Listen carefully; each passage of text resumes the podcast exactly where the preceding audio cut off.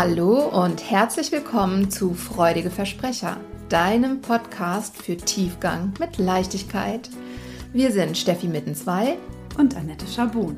Wir freuen uns, dass du da bist. Viel Spaß beim Zuhören.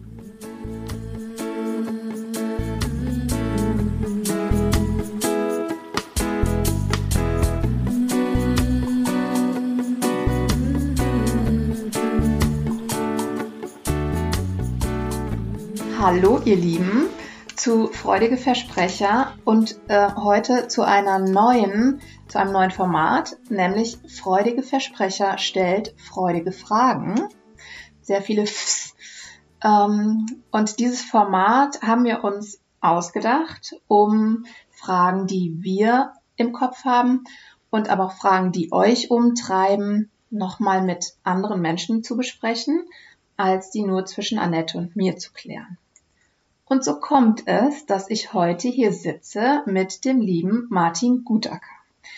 Und Martin ist nicht irgendein Fachmann zu irgendeinem Thema, sondern ist ja gleichzeitig auch noch mein Partner bei Core Change Coaching. Deswegen freue ich mich besonders, dass wir diese erste Folge für unser neues Format heute zusammen machen.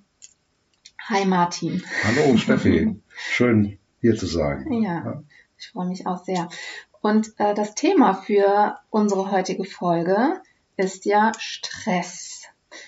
Und das haben wir uns ähm, deswegen ausgesucht, weil es offensichtlich gerade total brandaktuell ist ähm, und so viele Menschen Interesse haben, ihren Stress zu reduzieren in diesem ja noch sehr jungen Jahr.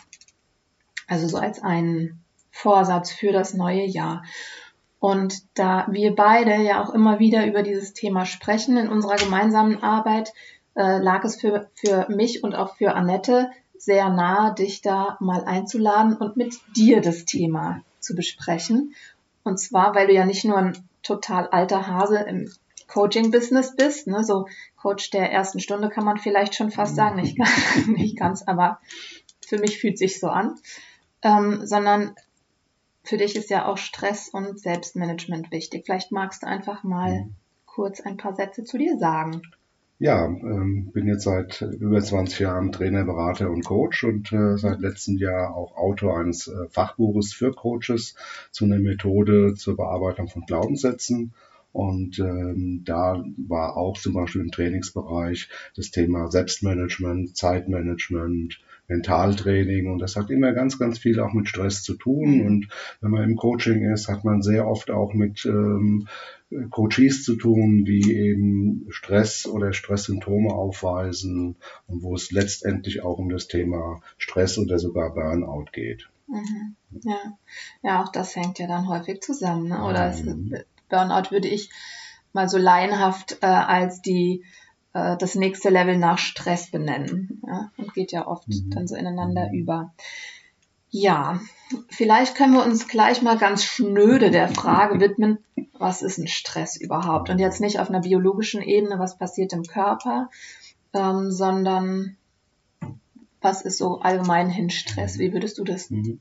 beschreiben? Ja, so rein von der Theorie hat ein Herr Seile ja mal gesagt, dass Stress eben so zwei Arten gibt, von zu viel Belastung, zu wenig Belastung. Mhm. Und die ur ursprüngliche Sache waren Werkstoffe, die unter Stress gesetzt werden, also unter Belastung vom Gewicht her und dann gebrochen sind. Ja, und da sind da kommt es eigentlich her vom Begriff. Aber das ist eigentlich vom Umgang, was wir alle haben, äh, so dieses Belastung nicht mehr klarkommen, so in die Gefahr gehen, überlastet zu werden. Puh, war das anstrengend mhm. und ähnliche Dinge. Und diese Art von Anstrengung eher als unangenehm zu sehen. Mhm. Also ich kann natürlich Bungee Jumping machen, weil mhm. das mich da Stress aussetzen ja. und dann finde ich das super toll. Ja, so das ist der eine Seite. Oder den anderen Stress, dass ich eben zu viel zu tun habe äh, und dann irgendwie nicht mehr so richtig weiß, wo mir der Kopf steht. Mhm. Und dann bin ich in dieser Problematik dran. Ja, ja, genau. Also es gibt ja einerseits eben diesen äh, Eustress, das ist die positive Form von Stress, ne? Ähm, und ich glaube, da zählt gar nicht mal nur so ein Extremstress wie, also ne, Adrenalinausschüttung wie Bungee Jumping dazu, sondern da geht's auch äh, um so einen gewissen Druck. Und da bin ich, äh, weiß ich ziemlich genau, wovon die Rede ist, weil ich halt unter einem gewissen Druck am besten arbeite. Ja, ob das jetzt ein zeitlicher Druck ist oder äh, eine gewisse Herausforderung, vor der ich stehe, das treibt mich zusätzlich an. Das wäre Eustress. Da ist aber mein Material, wenn wir bei deinem Bild bleiben, äh, noch nicht so weit, dass es bricht unter der Belastung, sondern eben das Gegenteil eigentlich. Ja. Ähm, und das, die andere Form ist Distress oder die stressig, Distress, Distress ja. Ähm, diese un, unangenehme Form von mhm. Stress. Und um die soll es ja heute vorrangig gehen. Du warst ja gerade Skifahren, ich gehe Skifahren, ne? das ist so da, wo wir ja auch dann die Abfahrt runterfahren, es steiler mhm. wird, gell? das ist genau das, was uns angenehm empfinden. Mhm. Ja, es darf natürlich nicht so steil werden, ne? dass, dass dann die Panik hochkommt. Ja. Da sind wir genau bei diesem positiven mhm. Stress. Ja, und es kippt ja dann auch schnell. Ne? Das ja. ist so eine gewisse Herausforderung, äh, die ich auch super gut kenne zwischen einem gewissen Druck oder einem gewissen Adrenalin, das wir äh, gut finden und das uns anspornt und dann eben ist der Grad sehr schmal, wenn es anfängt zu kippen und dann wirklich unangenehm wird. Und wenn man das nicht reguliert bekommt, mhm. äh, kurzfristig oder am besten auch langfristig, dann wird es halt auch gesundheitsschädlich tatsächlich. Mhm. Ja. Genau. Okay, jetzt haben wir ähm, schon mal so ein bisschen auch gesagt, was, was können Ursachen sein? Also, was heißt das? Wie kann es kippen? Aber was, was sind denn deiner Meinung nach so die, die klassischen oder die Hauptursachen für Stress? Also ich glaube schon, dass wir äh, dann reingehen, wenn zum Beispiel zu viele Aufgaben auf einmal auf uns zukommen. Mhm. Da ist so dieses Schlagwort Multitasking ein Thema. Mhm. Ähm, es gibt äh, Dinge, die dann reingehen, ähm, dass ich eben keine saubere Priorisierung habe, mhm. nicht weiß, mich nicht entscheiden kann, dass zu viele Anforderungen auf mich zukommt und dann sind wir schon an bestimmten Dingen. Ich will es jedem recht machen, ich muss mhm. Aufgaben perfekt machen, mhm. ähm, die in diese Richtung reingehen. Ähm, gibt auch so das Thema, äh, dass es uns schwerfällt, ähm, an bestimmten Stellen mit Unordnung, mit Umweltsituationen klarzukommen. Mhm. Ähm, ja, kennen wir ja gerade aktuelle politische Situationen, mhm. Corona-Krise, mhm. ja, Dinge, die im Umfeld sind. Das kann auch beim Partner liegen, dass es da Konflikte gibt, dass es äh, ja, Anforderungen gibt, die wir jetzt aufgrund des Chefs, der da mit drei Aufgaben gleichzeitig droht und so weiter. Mhm. Also die, der, die Vielfalt der Themen ist relativ hoch und mhm. äh, dann meistens so, wenn es zu viele Dinge, Baustellen auf einmal werden, dann haben wir, bekommen wir eben in den besagten Stress. Mhm. Jetzt ähm, bin ich ganz hellhörig geworden beim Thema Multitasking, ähm, weil ich ich persönlich lange dachte, übrigens auch wie beim Thema Perfektionismus, was ja auch vielleicht äh, mit in das Stressthema reingeht ein Stück weit, ähm, ich habe mir wirklich was drauf eingebildet, was für ein toller Multitasker ich bin. Jetzt weiß ich schon eine ganze Weile, dass Multitasking eine Illusion ist, ja, und dass, dass wir zwar vielleicht das Gefühl haben, wir machen irgendwie zwei, drei Sachen parallel ganz gut, aber eine Sache mindestens leidet, wenn nicht alle. Ähm, aber du hast ja vor ein paar Wochen auch ähm, mal wieder dein Mentaltraining-Seminar gegeben und ich durfte dabei sein und da hast du ja eine ganz tolle Übung mit uns gemacht, die mir auch nochmal verdeutlicht hat, dass das einfach Stress ist zu multitasken und je mehr Aufgaben zusammenkommen, desto größerer Stress ist es.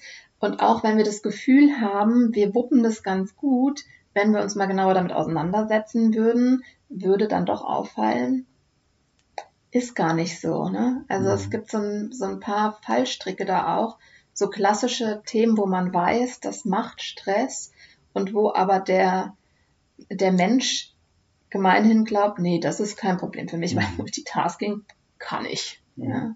ja, du nimmst ja das einfache Thema Autofahren und gleichzeitig telefonieren. Ne? Ja. zwei Aufgaben und jeder von uns, der das kennt, ja, Handy am Ohr Auto zu fahren, wenn dann ich irgendwo auf der Autobahn bin, alles ist leer, dann geht das noch eventuell ganz gut, aber im Stadtverkehr, vielleicht noch in einer fremden Stadt mit viel Verkehr, bei Regen, mit vielen Ampeln, mit vielen Fußgängern, Fahrradfahrern und, und, und, dann noch zu telefonieren und das womöglich noch mit einem kritischen Konfliktthema, dann wirst du merken, dass das eben overwhelming, wie das so die mhm. Amerikaner sagen würden, ähm, ist und damit spürst du ganz deutlich, dass Multitasking dann nicht mehr funktioniert. Mhm. Ja, dann entweder leidet dein Autofahrt oder dein Gespräch. Ja, das wäre jetzt wieder ein klassisches Thema, wo ich spontan sagen würde, ja, das, das kann ich aber. Ja. Mir hat auch mal äh, eine gute Freundin gesagt, ich finde es so faszinierend, dir beim Autofahren zuzugucken, weil du isst und trinkst währenddessen, als würdest du nie was anderes machen. Aber ja, ich kenne trotzdem auch die Situation, ähm, dass ich plötzlich denke, huch, ich bin schon hier. ja, ähm, erschreckend. Ja. Das, und da habe ich vielleicht gar nicht mal aktiv irgendwas gemacht, sondern hab, war in Gedanken oder so. Ne? Aber man, ja, es leidet halt dann doch was. Genau. Und du kannst das natürlich besser in den Bereichen, die du ohnehin gut kannst. Wenn du viel Auto mhm. fährst, wenn ja. du viel telefonierst, ja. äh, dadurch, dass du die beiden Dinge sehr gut beherrschst, gehen mehr Automatismen, die mhm. funktionieren. Ja, und das, äh, so wie du dann Themen aber nimmst, die du nicht so gut kannst, äh, dann wird es dann eher schwierig. Mhm. Ja, und mir fällt auch noch eine Sache ein, die ich sehr, sehr eindrücklich fand, ähm, nämlich, dass wir manchmal gar nicht klar haben, was, wie fühle ich mich denn eigentlich unter Stress? Ich hatte so mhm. eine Situation mal bei einer Heilpraktikerin, ähm, da sollte ich ihr einen Satz nachsprechen. Es war so irgendwas nach dem Motto, ähm, ich bin toll und ähm, stehe hinter allem, was ich sage oder ich mache nur tolle Sachen, irgendwie sowas. Also eine, ähm, ein Lob an mich selbst und das, was ich fabriziere. Und das habe ich ihr dann auch mehr oder weniger widerwillig nachgesprochen. Und dann sagte sie, wie fühlen Sie sich denn jetzt? Ja, wie soll ich mich fühlen? Sie, sie haben gerade Stress. Hä? Mhm. Nee, eigentlich nicht wirklich. Doch, Sie haben ganz rote Wangen, Ne? Ich, ich sehe einfach, sie haben einen unruhigen Blick. Sie haben gerade Stress. Und dann habe ich mal reingefühlt und dachte, oh, ja, stimmt, eigentlich fühle ich mich nicht, nicht angenehm. Ne? Ich habe das nur weggeschoben, weil ich mich auf die Situation konzentriert habe und darauf irgendwie schlaue Antworten auf ihre Fragen zu, stellen, äh, zu geben. Und dann fiel mir im nächsten Schritt auf, ich fühle mich ganz schön oft genau so. Mhm. Ja? Und mir ist gar nicht klar, wie oft ich mich so fühle und dass das Stress ist für mein für mein System. Okay, aber das nur als. Ja, wir haben sehr, sehr oft Stress und wir sind schon so dran gewöhnt zum mhm. großen Teil, dass wir es nicht mehr als außergewöhnlich erachten. Mhm. Das, das, sondern, hallo, das gehört zu meinem Alltag dazu und äh, ja, das habe ich gefälligst zu tun, muss ich ja schaffen. Wir sind ja auch ein Stück ehrgeizig mit uns selbst und dann machen wir das. Und manchmal wenn halt dann Dinge noch außen dazukommen, dann kommen wir an so ein Level ran, wo wir dann auch über unsere normale Leistungsfähigkeit ein Stück hinausgehen. Mhm. Und wenn das aber zu lange anhält, dann gibt es entsprechende Reaktionen. Und du kennst es vielleicht auch aus deinen Coachings, ich auf jeden Fall aus meinen und vielleicht auch aus meinem eigenen Leben. Dieses, ja, ich habe viel Stress, ich muss was gegen meinen Stress machen. Mhm. Ich bin jetzt hier im Coaching, was können wir gegen meinen Stress machen? Alleine fällt mir nichts ein. Sondern wirst du gefragt, was hast du denn alles auf der Agenda? Ja, liste doch erstmal auf und ähm, was davon im nächsten Schritt, was davon kannst du weglassen? Mhm. Und dann ist die Erkenntnis nix. Und eigentlich die einzelnen Sachen für sich sind auch gar kein Stress schon komisch, wenn die Not-to-Do-Liste leer ist. Ja? ja? Also so, wo man dann definitiv sagt, nein, das schiebe ich jetzt raus oder nehme ich ganz bewusst raus. Mhm. Ja, oder das äh, versuche ich mich da zu entlasten, indem ich eben auch so eine Not-to-Do-Liste führe. Mhm. Als eine der Ideen, die dahinter stehen. Ja? Mhm. Und, und, priorisieren, planen. Also ich kann es ja von mir her sagen, dass äh, in der längeren Vergangenheit immer so diese Thema Zeitmanagement-Konzepte und da gibt es ja einige davon, To-Do-Liste schreiben, ja, und dann gab es so diese Wochenliste von Covey, es gab so äh, David Allen mit seinem Konzept äh, Get the Things, things Done und äh, andere und jetzt so die agile Verfahren, ne? so à la Pomodoro, wenn das jemand mhm. kennt, kann ich auch bestens nur empfehlen, übrigens, mhm, äh, ja. mal unter Pomodoro zu gucken, äh, was damit ja auch gerade das Multitasking anspricht. Ja. Mhm. Und diese Sachen verfolgst du über die Zeit, aber es wird irgendwie nicht besser. Mhm. Weil wir so nach dem Motto, wenn wir es schaffen, mit diesen Tools besser zu werden, nehmen wir uns nur mehr vor. Mhm. Ja, mhm. Das heißt, dass wir immer wieder dann, äh, ja, mhm. Leistungsgrenze 100 Prozent. Und wenn wir merken, ah, wir haben jetzt unsere auf 120 gesteigert, eh, dann machen wir eben 130 Prozent Anforderungen. Mhm. Und äh, ja, um aus dieser Kurve auch mal rauszukommen. Mhm. Und dann helfen ja auch dann die Methoden ne, zum Stressabbau, die uns dann wieder befähigen, noch mehr Stress auf uns nehmen zu können. Ne? Mhm. Und dann kommen wir in so ein Ja, da kommen wir, kommen wir auch gleich nochmal dazu, weil da wird es nämlich für meine Begriffe jetzt sehr spannend. Aber wir können ja vielleicht kurz nochmal zusammenfassen, ähm, was wir jetzt so als, als typische Ursachen benannt haben. Du hast gesagt, ähm, so äußere Umweltfaktoren schon fast, ne? wie ähm, tatsächlich die Umwelt, ähm, vielleicht aber auch ähm, politische Dinge. Mhm. Ähm, was hattest du noch genannt? Priorisierung, Priorisierung, also so eine äh, ungünstige Zeitmanagement-Geschichte. Multitasking, Mhm. Mande, Planung, Mhm. noch To-Do-Liste nicht füllen, Mhm. Aufgaben nicht vollständig zu Ende bringen. Mhm. Ja, Ja, das ist dieser. Zeigarnik-Effekt, den haben Annette und ich in der letzten Folge auch Ah, benannt, okay. ja. Dieses Unfinished Business-Phänomen, Mhm. dass Mhm. uns das, äh, dass das unser Hirn einfach ähm, viel mehr fordert, als äh, die Aufgaben abzuschließen. Ne? Ja, okay. Mhm. Nicht Nein sagen können. Mhm. Ja, da sind wir dann bei den eher inneren Themen. Ja, aber auch, ähm, du hattest ja auch noch systemische äh, Dinge genannt in unserem Vorgespräch, ne? systemische ähm, Ja, Zusammenhänge, die Zusammenhänge. mit, mit in der Familie, aber auch unter Umständen äh, geerbte Themen. Ne? Die, Ja, die dann bei mir schon wieder unter dem, ähm, unter dem, unter der Überschrift ähm, transgenerationale Traumata Mhm. rangieren. Und du Ja. hast auch Konditionierungen unter Umständen, wo Mhm. Ängste hinzukommen, ne? wenn da irgendwo eine Situation ist und das äh, konditioniert, wo der eine oder andere gell? einfach so Schlagwort Phobien, gell? Mhm. Schlangen, Spinnen, Höhenangst. Ne? Solche Ja. Dinge gehören ja auch noch zu Stressfaktoren dazu. Ja. Da sind wir jetzt dann schon fast wieder im pathologischen Bereich. Ja. Ähm, genau, also das kann bis dahin gehen, ne? aber auch Vorformen sozusagen, ne? einfach so ein gewisses, so eine gewisse Grundsorge oder Grundangst, die jetzt aber noch nicht symptomatisch die Angst vor Kündigung, ne? Ja. Existenzängste. Mhm. Ne? Ja. Ähm, genau, und dann Konflikte, da, also so innere Konflikte haben wir jetzt im Grunde schon angerissen, aber auch äußere Konflikte, die sich vielleicht auf systemische Art zeigen. Mhm. Ja. Mhm. Ähm, ja, aber eben also Konflikte mit wem auch immer, Chef, Mhm. Kolleginnen, Kollegen, Familie Und innere Konflikte, ne? und innere Konflikte. Ne? Entscheidungsthematiken. Und da haben wir ja auch, Annette und ich, das war diese letzte Folge zum Thema Konflikte, ähm, haben wir schon die ähm, Käsebehauptung aufgestellt, dass fast alle äußeren Konflikte auch auf einem gewissen inneren Konflikt beruhen. Ja. Mhm. Mhm. Okay, gut, dann haben wir so die, die ähm, typischen Ursachen mal besprochen. Mhm. Und dann stellt sich für mich schon fast die Frage, warum kann ich äh, oder wie kann ich das denn jetzt am besten loswerden? Wie kann ich denn meinen Stress regulieren? Ich denke, das ist was, was äh, viele gerne wissen möchten, die Mhm. zuhören. Ja. Mhm. Ja, da sind wir genau bei den, ähm, sag mal, zwei Dingen. Das eine, dass eben ganz, ganz viele Ideen da generiert werden und auch existieren mit Zeitmanagement, mit Energiemanagement, mit Lösungen von Konflikten und, und, und. Das, was uns auch in den Coachings ja auch begegnet, wo Leute mit einer bestimmten Thematik kommen und dann sagen, hallo hierfür, das möchte ich gelöst bekommen. Mhm.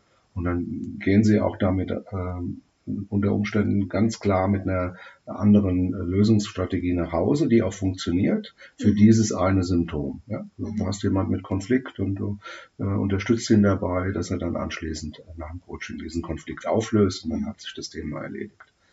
Das zweite ist, dass unter Umständen auch, was wir ganz nochmal reinnehmen müssen, ja auch, äh, auch Stress ja auch Vorteile haben kann. Mhm. Da müssen wir auch nochmal hingucken. Und, What? äh, ja, also ich kann das von mir her erzählen, dass ich einen Coachie hatte mal, ähm, dann haben wir gesammelt, was hat denn der seinen Stress für Vorteile. Wir waren bei weit über 30 Punkten, äh, die wir gesammelt haben Mhm. auf dem Flipchart. Und der ging dann nach Hause, wo wir ernsthaft gesagt haben, eigentlich, bitte äh, bei den ganzen Vorteilen, bitte behalt deinen Stress Mhm. ganz, ganz spannender Prozess. Und dann Mhm. anschließend ging es natürlich um die Lösung, wie kannst du denn sozusagen deinen Stress ein bisschen loslassen und trotzdem die Vorteile behalten. Und das Mhm. war dann nochmal sehr, sehr spannend. Mhm. Ja, also das ist auch mal so ein ganz anderer Aspekt. Ja, und warum das dann viele vielleicht nicht schaffen, wenn sie irgendwelche Einzelmethoden haben. Mhm. Ja, okay, also dann ich nutze mal die Gelegenheit und, und klemme mich nochmal auf dieses Thema ähm, und stelle die Frage, wie können wir das regulieren, nochmal ein bisschen hinten an. Ähm, denn wir haben im Vorgespräch ja auch schon darüber diskutiert, ähm, kann man nicht einfach wirklich alle ähm, offensichtlichen Stressursachen runterbrechen auf, da steckt ein ungünstiger Glaubenssatz dahinter. Ähm, und wir sind übereingekommen, nein, kann man nicht. Aber recht häufig. Also ähm, ich sage es nochmal anders. Wir haben jetzt viele Ursachen, viele möglichen Ursachen mhm. genannt und ähm, die sind ja fast alle aus der Kategorie, wenn wir zwei Kategorien aufmachen, innere und äußere Auslöser, die sind fast alle aus der Kategorie äußere Auslöser.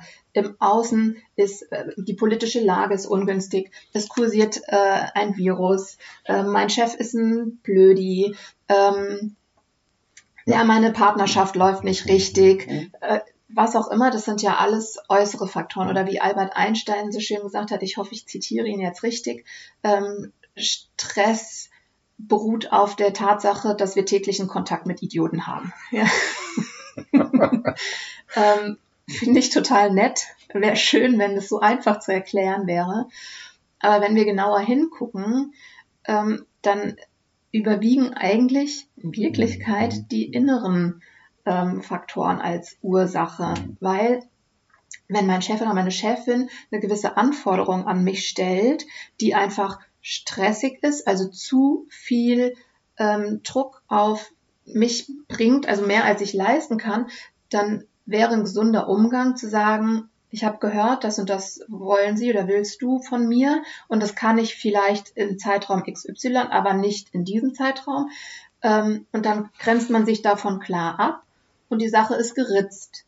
Das können wir aber dann oft nicht, weil wir denken, oh ja, das muss ich ja, People pleasing oder was auch immer, nur wenn ich mhm. leiste, ähm, bin ich gut und kann ich den Job halten, ne? dann mhm. kann ich mich eben nicht so klar abgrenzen. Und dadurch ist es doch wieder ein inneres Thema, auch wenn es auf den ersten Blick aussieht wie ein ein Äußeres. Mhm. Und, ja. und, da sind wir genau bei dem sowohl als auch. Mhm. Und ähm, es mag im ersten Moment für die, so für die Zuhörer interessant, hallo, wenn du klarkommst mit deinen äußeren Dingen, dass du die veränderst und du bist dann, schaffst es dadurch an einem sehr niedrigen Dauerstresslevel zu sein mhm. und du fühlst dich wohl, dann sind vielleicht auch die inneren Themen nicht so stark. Mhm. Wenn es aber umgekehrt ist und wir werden ja immer mehr von äußeren Sachen rein und wir haben aber dann so, ich muss allen recht machen oder ich muss perfekt sein oder und in diesen Glaubenssätzen und das kommt noch oben drauf auf diese vielen äußeren Dinge, dann geraten wir halt unter einen sehr, sehr starken Stress. Ja. Mhm. Und das nimmt eben auch immer mehr zu, weil auch je älter wir werden, umso eher sind diese inneren Antreiber, diese inneren Glaubenssätze viel, viel stärker wirksam, als wenn wir 20 sind, weil dann eben auch unsere Flexibilität und, und, und unsere Leistungsfähigkeit viel, viel höher ist. Ja. Mhm. Das muss man auch nochmal so in, die, in, die, äh, in den Aspekt mit reinnehmen. Ja. Und diese inneren Sachen sind die letztendlich sozusagen für die Symptome mhm. verursachend sind. Und wenn ich nur an die Symptome ständig rangehe, habe ich die Ursachen nicht erledigt. Mhm. Ja. ja. Und damit sind wir eigentlich in dem, äh, ich sag mal, kurz-, mittel-, langfristigen Aspekt kurzfristig toll, symptomlos. Ja, auch unser Coachie geht dann glücklich nach Hause, aber er kommt in ein paar Wochen wieder, weil das nächste und übernächste mhm. Symptom und so weiter da ist. Mhm. Ja. ja. Und das würde ich gleich gerne nochmal, also hatte ich ja eben schon gefragt, würde ich gleich gerne noch ähm, genauer besprechen, was kann ich denn jetzt eigentlich machen, wenn ich unter ähm, zu viel Stress leide. Ähm, ich würde gerne nur noch mal diese Vorteilgeschichte, die du eben angesprochen hast, hier auch ähm, klarer einordnen, ne, weil und das hängt im, im Grunde auch damit zusammen, was ich eingangs schon mal gesagt habe, dieses was willst du denn jetzt davon wegnehmen? Ne? Also wir haben jetzt hier eine Liste von Stressoren für dich individuell entwickelt. Ähm, was können wir denn jetzt wegnehmen? Und dann dieses, äh, dieser Gedanke so, eigentlich nichts. Spätestens dann kann ich mich vielleicht auch fragen, okay, was kann es sein, dass ich einen Vorteil davon habe, viel zu tun zu haben, potenziell zu viel zu tun zu haben, viele Baustellen offen zu haben, weil warum sollte ich das sonst tun? Ne? Mhm. Und ähm, ich würde fast schon wieder die tollkühne Behauptung aufstellen, dass wenn jemand konstant zu viel Stress hat, dass er vermutlich, er oder sie, mindestens einen Vorteil davon auch hat. Mhm. Ja. ja. Also das kann ich nur beipflichten, dass dem so ist.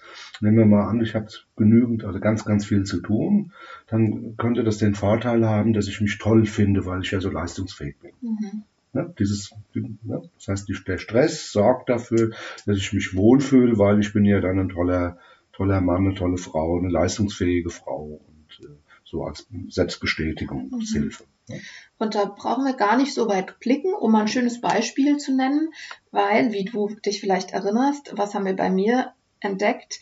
Ähm, ich habe äh, es immer wunderbar hinbekommen, mir nicht nur viel vorzunehmen, sondern diese Aufgaben auch noch so aufzuschieben. Das heißt, ich hatte Zeit, hätte ein paar Sachen abarbeiten können, habe ich aber nicht gemacht, habe stattdessen ein Käffchen getrunken, äh, ein bisschen in die Luft geguckt und habe dann diesen, diesen Stapel immer größer werden lassen, damit ich dann hingehen konnte und sagen konnte, wow, wow, ich bin echt richtig gut. Mir steht es, mir steht der Stress, das Wasser bis zum Hals und ich kann das aber manövrieren, ich kann das dann abbauen. Hat mich wahnsinnig gemacht, ja, weil äh, das natürlich viel zu viel war in diesem Moment. Aber danach konnte ich mir selbst auf die Schulter klopfen, was ich auch nicht äh, genügend getan habe, ja. Aber ich konnte mir irgendwie selbst für einen Sekundenbruchteil auf die Schulter klopfen und sagen, wow, ja, selbst im groß, größten Stress, selbst im größten Tohuwabohu schaffst du es noch, Oberwasser zu behalten und das irgendwie die, die mhm. Kuh vom Eis zu kriegen. Mhm. Ähm, hat aber immer nur kurz angehalten, weil dann habe ich schon wieder den nächsten Zyklus gestartet. Und es ist halt mega unbefriedigend. Mhm. Ja. Mhm. Das Thema konnte ich Gott sei Dank, dank dir, Martin, ähm, loslassen. Aber nur mal so, um ein Beispiel zu nennen, wie das dann vielleicht mhm. aussehen kann. Mhm. Ja, und da war eben der Vorteil für mich, ähm, sagen zu können, mhm. wenn auch nur kurz, wow, ne, was ich eine tolle Wurst bin. Genau. Und, und eine dieser Vorteile ist auch dann die Befriedigung unserer Glaubenssätze, die da unter Umständen mhm. dahinter steht. Ne? Mhm. So nach dem Motto, ich zeige da mal mir selber, dass ich doch was wert bin, mhm. dass ich doch mhm. leistungsfähig bin, mhm. dass ich beliebt bin, dass ich perfekt bin oder ähnliche Sachen. Ja. Ja, ja. Dann, Spannend. Und dann kommen wir zu diesem zweiten Thema. Ne? Das heißt, wir haben auf der Oberfläche ein Thema, mhm. ähm, wo so die äußeren Dinge, die mhm. Vor- und Nachteile da sind.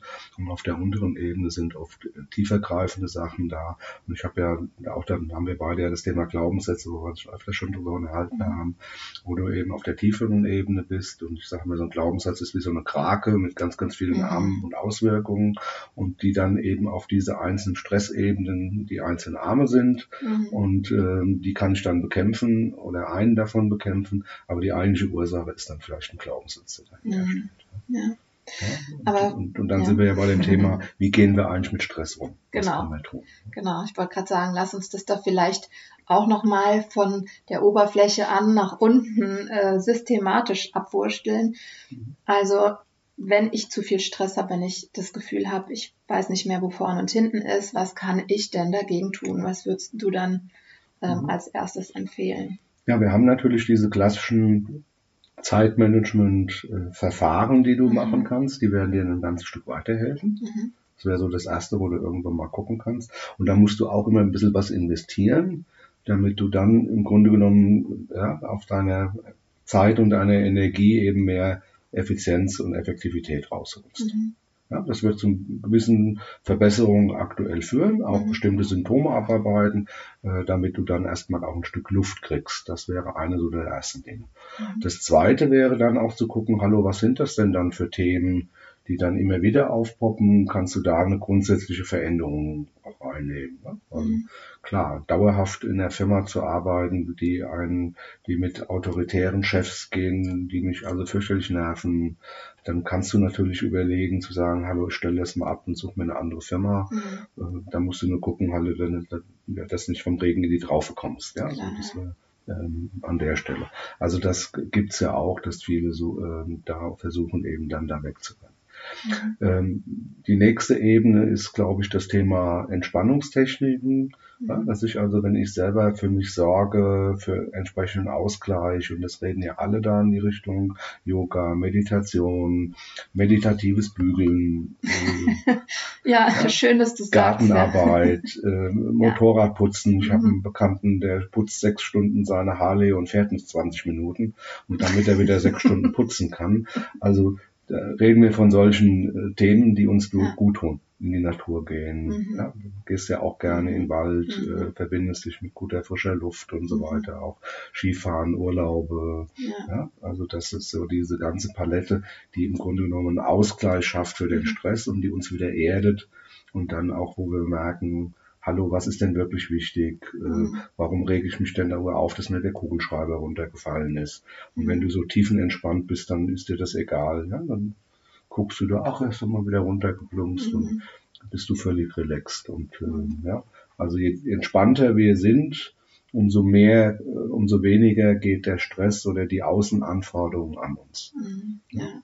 Ich würde, ich würde sogar so weit gehen, das noch an die erste Stelle zu stellen. Also ne, das ist, es ist super individuell. Ne? Wir versuchen ja hier ähm, so eine allgemeine, ein allgemeines Bild zu zeichnen, das ist super individuell und, und jeder Mensch muss da so ein bisschen für sich selber gucken, was sind denn jetzt wirklich meine Hauptstressoren, in welchem Bereich sind die anzusiedeln, ist es was aus wirklich der äußeren Welt, was ich nicht einfach selbst regulieren kann, ist es, äh, ist es irgendwie ein Konflikt oder so. Ähm, ja, aber ich glaube, wenn dein Stressniveau wirklich recht hoch ist, darfst du erstmal, um auch dann vielleicht die Kapazität für ein Selbstmanagement-Tool zu haben, schauen, wie du dich regulierst. Und deswegen habe ich gerade gesagt, ich finde es so schön, dass du meditatives Bügeln nennst. Bügeln ist ja, ähm, wer unsere Folgen schon gehört hat, weiß ich. Bügeln und ich, das ist so ein Spezialthema. Aber ähm, mir ist es unheimlich wichtig, auch als Yoga- und Meditationslehrerin zu sagen, Meditation muss nicht unbedingt bedeuten, ich setze mich hin ähm, und äh, versuche meine Gedanken still zu kriegen und äh, mich wirklich in mir selbst zu versinken, sondern das kann auch sein, ich mache irgendetwas Monotones, ich lese, das ist ja erwiesen, dass Lesen die gleichen ähm, positiven Eigenschaften aufs Gehirn hat wie eine klassische Meditation. Ähm, ja, oder ne, ich, ich bügel, ich putze mein Motorrad, ich laufe einfach. Laufen ist ja mhm. auch super. Also gerade, das weiß ich auch, ähm, Joggen ist für mich total meditativ. Mhm. Wobei es meine Gedanken mehr sortiert, als dass sie ausschaltet. Aber ja, da darf, darf man einfach gucken, was tut mir gut. Es geht nicht drum. Ich hatte gerade eine Klientin, die gesagt hat, ich versuche schon so lange zu meditieren, aber es geht nicht und es, es macht mir fast noch mehr Stress. Ja, das geht vielen am Anfang so. Ähm, und dann Punkt eins, du kannst versuchen, mit ganz kleinen Einheiten zu starten. Ähm, und Punkt zwei, such dir was, was dir gut tut. Das muss nicht sein, sitzen und Stille ertragen. So ist es ja dann manchmal. Ne? Es ist ein Ertragen und das ist nicht, was uns hilft. Das ist nicht, was wir wollen. Dann ist es vielleicht jetzt nicht der richtige Zeitpunkt, so etwas zu machen, sondern dann such was anderes für dich. Ja, in meinen Zeitmanagement-Seminaren sage ich immer, wir haben so einen Energietopf. Mhm. Da fließen Dinge rein und da fließt automatisch was raus. Mhm. Und je nachdem, wo beiden Hebel sind, ich kann natürlich ein Stück versuchen zu regulieren, dass mhm. weniger rausfließt, ja, indem Dinge da besonders stressig sind, die irgendwie zu reduzieren, zu vermeiden. Und ich kann gucken, den Hebel oben mehr zu stärken, dass eben mehr Dinge, die mir gut tun, die mir Energie geben, da äh, reinfließen mhm. äh, problematisch. Du kennst das auch, äh, ist bei den meisten aber, wenn dann das Stresslevel zu viel rausfließt, dann versuchen Leute sich zu optimieren, indem sie dann den Sport weglassen, das Meditieren weglassen, Multitasking mehr zu steigern und, und, mhm. und. Und damit drehen sie automatisch den Zufluss an Energie eigentlich ab. Ja. Und dann wundern ja. sie sich, dass es dann irgendwann an der Stelle nicht äh, so funktioniert. Das ist ein bisschen, das ist die Krux, ja, das beobachte ich ganz oft. Deswegen ist es auch sinnvoll, dass man sich mir überlegt, was tut mir denn gut, auch wenn ich gerade gar keinen übermäßigen Stress habe, was tut mir gut und welche Ressourcen oder welche Routinen vielleicht ähm, möchte ich eigentlich in mein Leben integrieren und da eine gewisse Routine zu schaffen und gewisse Gewohnheiten zu schaffen, weil wenn wir unter Stress geraten, ist meistens das Erste, was wir streichen, das, was uns gut tut. Und das ist natürlich fatal. Ja? Ja. Ja. Genau. Ähm, und das ist so der eine Teil, den wir machen können. Ähm, aber ich glaube, dass wenn ich das auf Dauer nicht hinkriege oder dass eben da Sachen, dass es eben nicht tiefer gehen muss. Und da mhm. sind wir dann in anderen Themen rein, mhm. Ähm, die dann eine große mhm. Rolle spielen. Da sind wir, glaube ich, dann bei unserer inneren Einstellung mhm. und bei unseren Werten, bei unseren Glaubenssätzen, mhm. bei unseren Ängsten, bei unseren Blockaden, mhm. äh, wo es dann die nächste Ebene dann, ja. Dann. Bevor wir da nochmal drauf äh, eingehen, ähm, wollte ich nur noch einmal sagen, du hattest es eingangs schon erwähnt.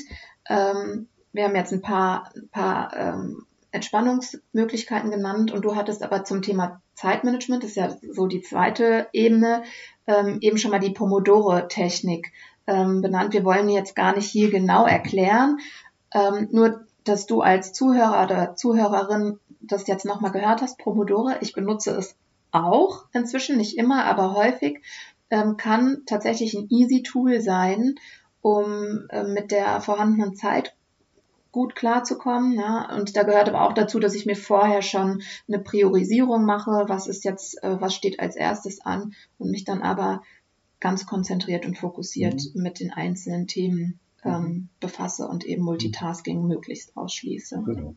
Also die Idee ist eben in einer relativ kurzen Zeitspanne, 25 Minuten, sich auf eine Aufgabe oder eine, mhm. ja, ein Wunschergebnis, wie ich das nenne, zu konzentrieren und nur das zu machen und nichts anderes und alle Störungen für diese Zeit auszuschalten. Mhm. Und dann eine kurze Pause zu machen und dann die nächsten 25 Minuten. Das kann das gleiche Thema sein und äh, oder ein anderes Thema. Und da ist eben in dieser, also 25 Minuten ist super gut, weil man dann auch unangenehme Tätigkeiten hat. Für 25 Minuten schafft man vielleicht auch Steuer zu machen mhm. oder Ablage mhm. oder Putzen oder irgendwas in dem Teil. Deswegen ist dieser kurze Zeitabschnitt gewählt und der hat noch den Vorteil, dass wir in einem kurzen Zeitabschnitt die höchste Konzentration haben.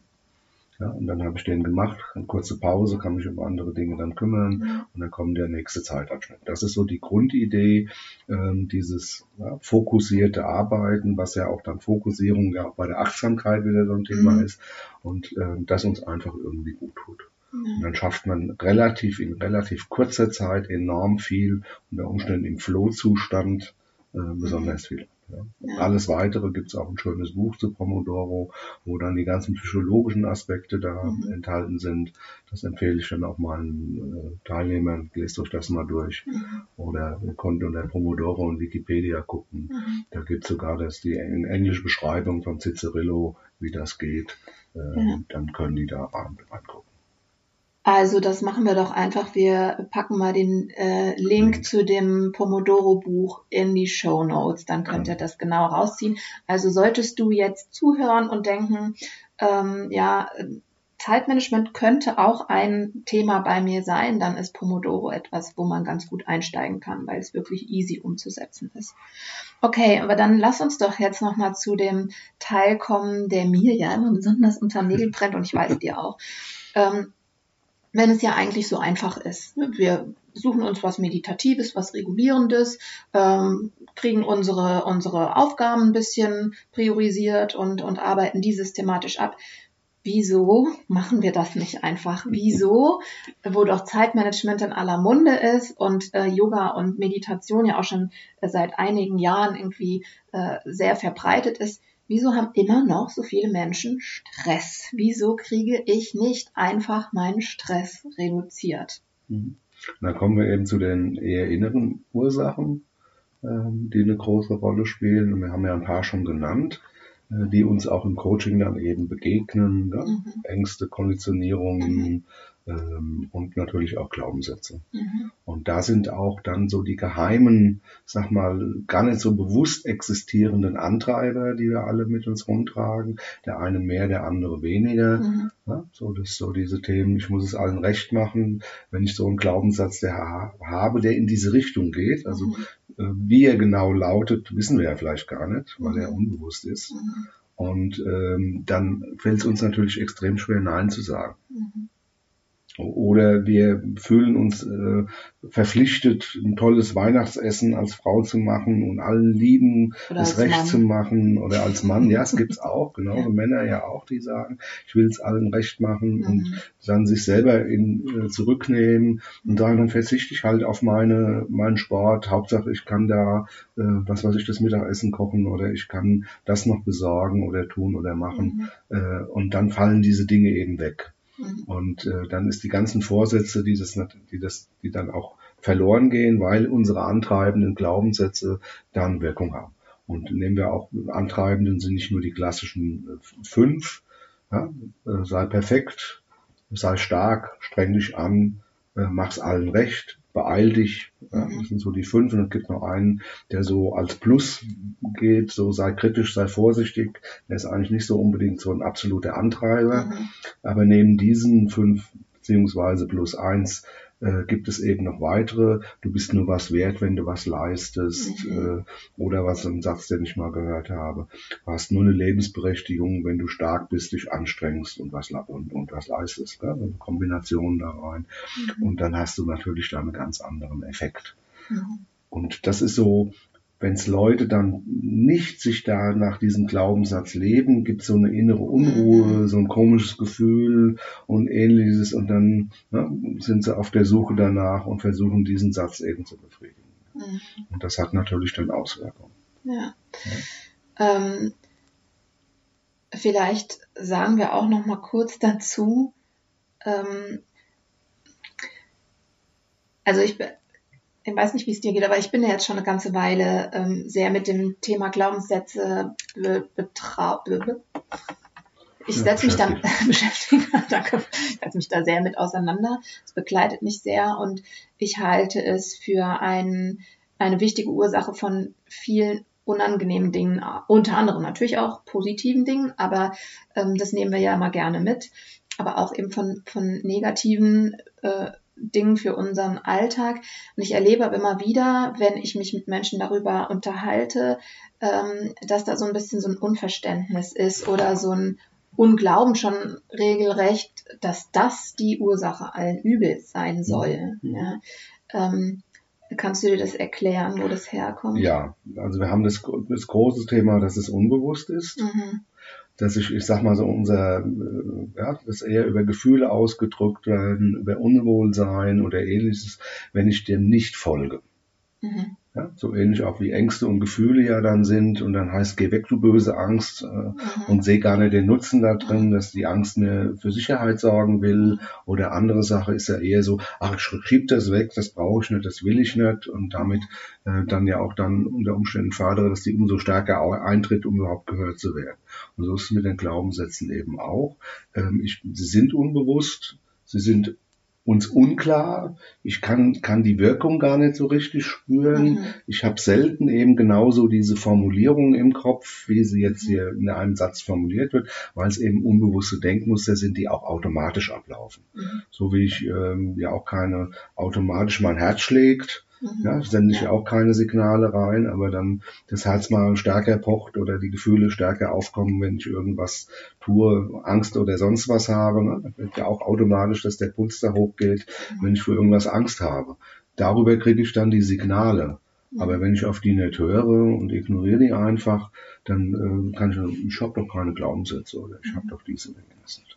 Und es rennt auch, es kommt auch, du kennst es ja auch, es kommt selten einer auf uns zu und sagt, ähm, hallo Martin, hallo Steffi, ich habe den Glaubenssatz X, der lautet genau so, helf Mhm. mir doch mal. Mhm. Sondern sie kommen eigentlich mit Symptomen, Mhm.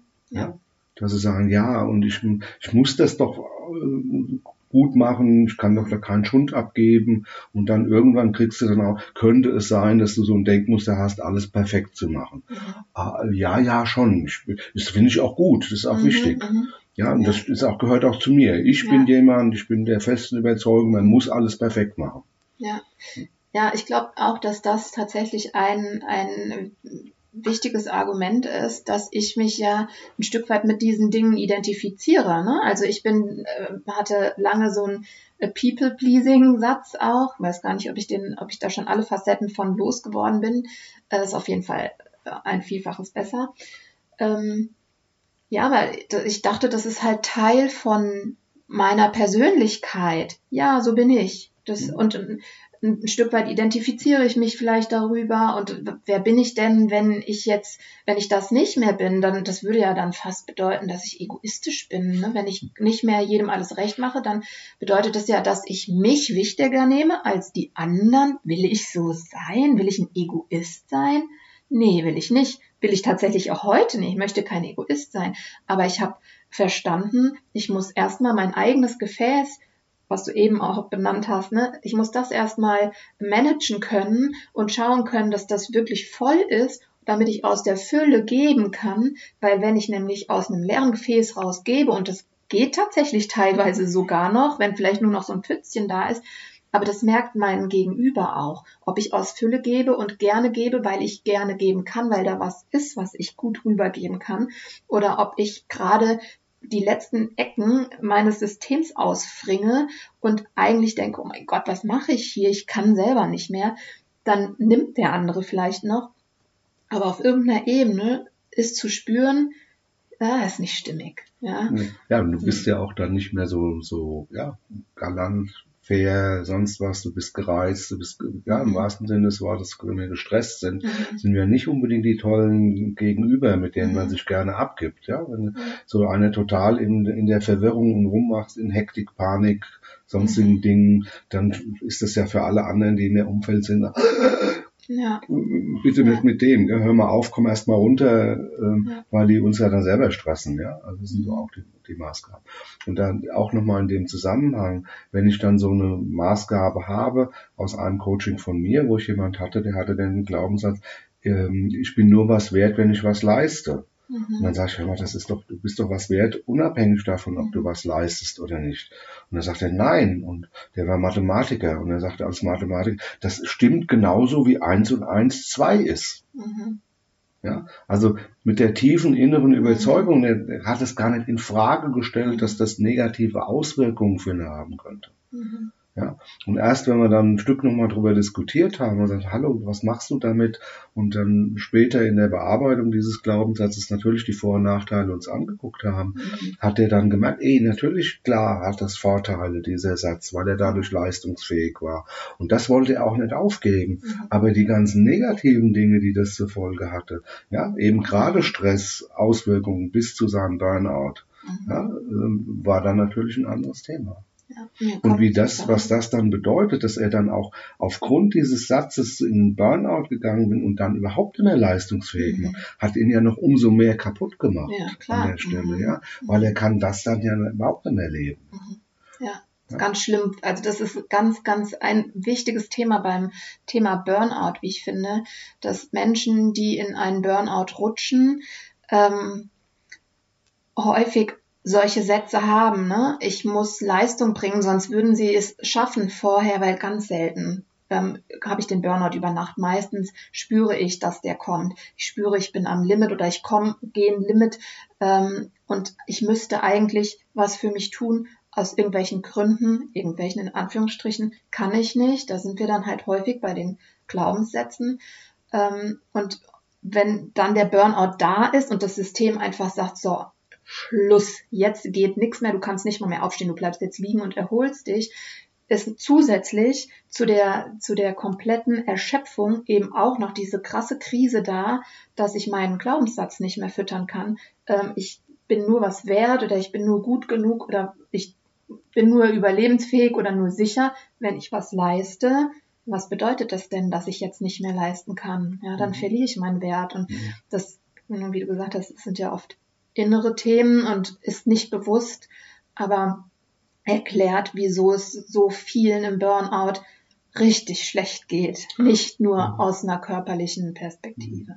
Ja, und da geht ja dann auch da wiederum die Maßgabe, ja, du musst dann äh, Tiefenentspannung und Yoga und so weiter machen, das auch wieder so ein Level herzustellen, mhm. das wird ja allgemein gemacht und dann heißt es so, jetzt kämpf aber, kämpf aber perfekt gegen dein Denkmuster an. Mhm.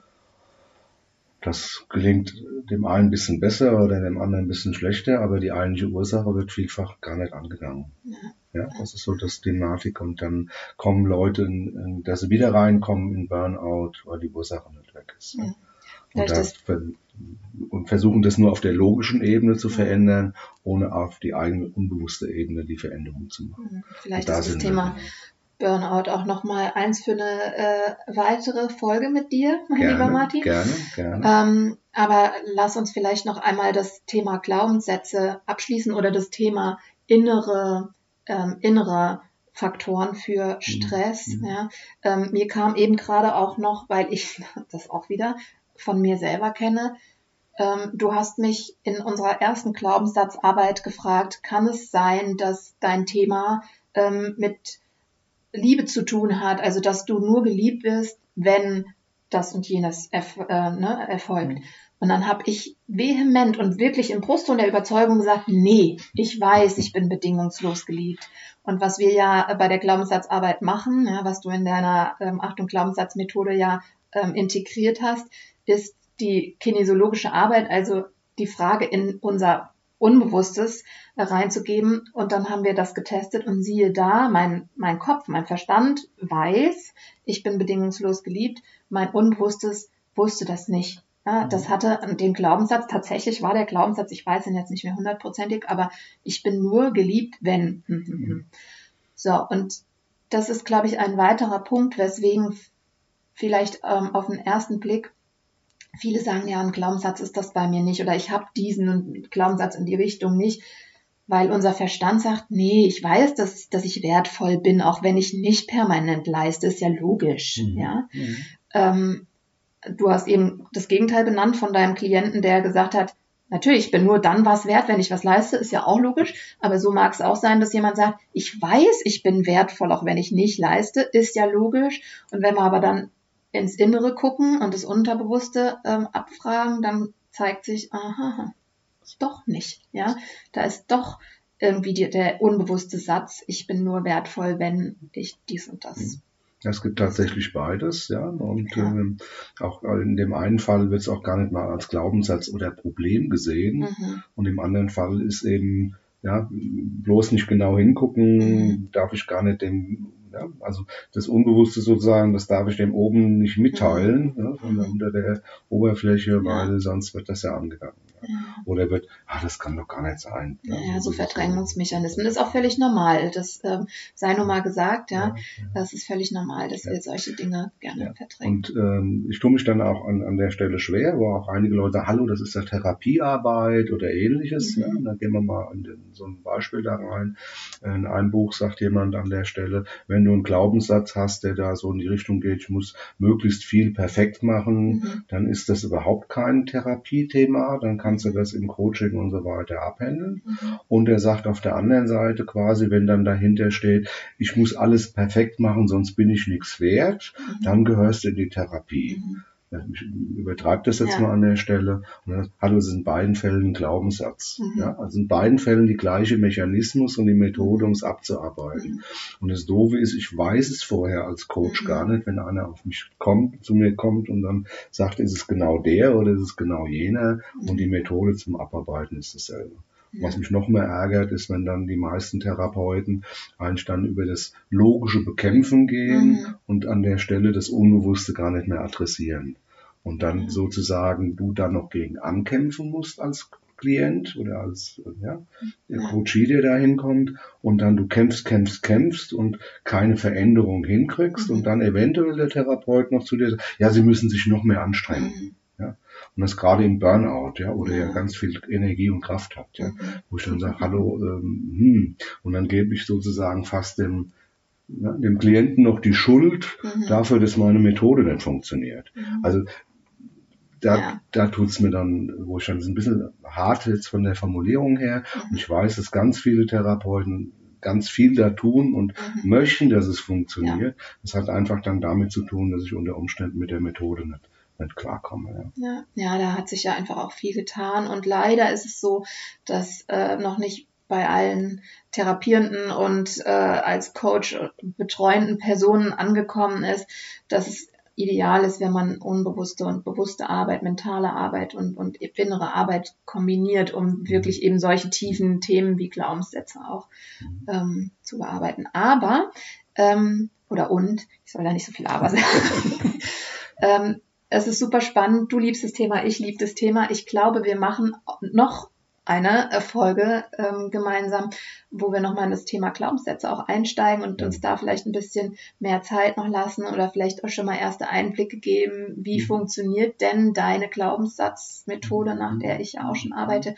Aber um die heutige ähm, mhm. Folge rund zu machen oder das nochmal final zu sagen, also wenn du zuhörst und du hast das Gefühl, viel Stress zu haben, entweder dauerhaft oder zeitweise, dann schau, dass du Punkt eins dich irgendwie regulieren kannst, ja, ähm, soweit dich ähm, entspannen kannst, mhm. dass ähm, du wieder einen klaren Kopf hast, um drauf zu schauen, was sind meine Stressoren, wie kann ich die vielleicht kategorisieren, was kann ich davon loslassen ähm, und ne, wie kann ich das in mein mhm. Zeitmanagement mhm. integrieren.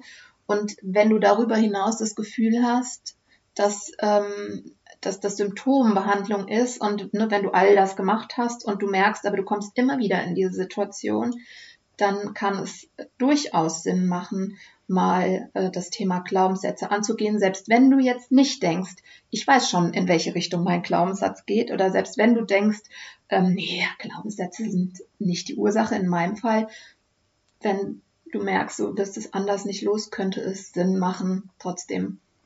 Mal drauf zu schauen. Und Kernbotschaft, auch mit Meditation und ähnliches, würde ich gerne ergänzen, Steffi, mhm. sorge dafür, dass es dir gut geht. Unbedingt. Nur, egal wie du das jetzt machst, völlig jetzt von der Methode ja. her, wenn du das erreichst, dass es dir selber gut geht, kannst mhm. du andere unterstützen, kannst du mehr leisten, kannst du mehr erbringen, kannst du ein glückliches Leben führen. Mhm. Also so ein bisschen Selbstfürsorge als Grundbotschaft. Mhm. Beachte das, dass das halt ein wichtiges Thema für dich ist. Wie im Flugzeug, ne? Erst ja. sich selbst mit Sauerstoff ja. versorgen und dann die anderen. Also diese Selbstfürsorge ne, ist ein ganz, ganz wichtiger Punkt. Und äh, wenn du das, wenn du das, egal auf welchem Wege erreicht und unser Beitrag hier dazu beigetragen hat, dann sind wir eigentlich ein Stück glücklicher, weil dann mhm. der eine oder andere von euch mit sich selber auch besser, ein Stück besser umgeht. Das wäre so mein Botschaft. Oh, das ist ein schönes Schlusswort, Martin. Danke dafür. Es hat mir riesen Spaß gemacht, mit dir hier zu sitzen und zu quatschen. Und ähm, ich würde das sehr gerne auch noch ausdehnen, aber wir haben heute tatsächlich die längste Folge ever aufgenommen. wir freuen uns, wenn du bis jetzt dabei bist. Ähm, wir freuen uns wie immer auch auf Feedback und deine Rückmeldung. Wie geht's dir mit dem Thema? Hat das, äh, hat unser Gespräch äh, vielleicht irgendwelche Aha-Effekte in dir ähm, ausgelöst? Teile es gerne entweder unter unserem Insta-Beitrag oder schreib uns eine Mail. Unsere Kontaktdaten findest du in den Show Notes. Ich verlinke auch natürlich den Martin in den Show Notes. Ähm, falls du äh, den Impuls hast, dich an Martin zu wenden, ist auf jeden Fall eine gute Idee. Ich gehe mit meinen Glaubenssätzen immer zu Martin. Ähm, ja, und und ich hätte noch eine Ergänzung. Bitte? Auf meiner Homepage ist ja auch ein Antreibertest. Mhm, stimmt. Ja. Den kannst du auch machen.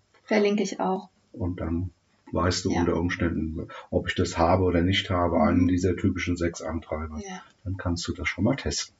Genau. Ja, verlinke ich auch in den Show Notes. Okay, ihr Lieben, danke fürs Zuhören und bis zum nächsten Mal. Ciao, Martin. Ciao, vielen Dank. Tschüss. Tschüss.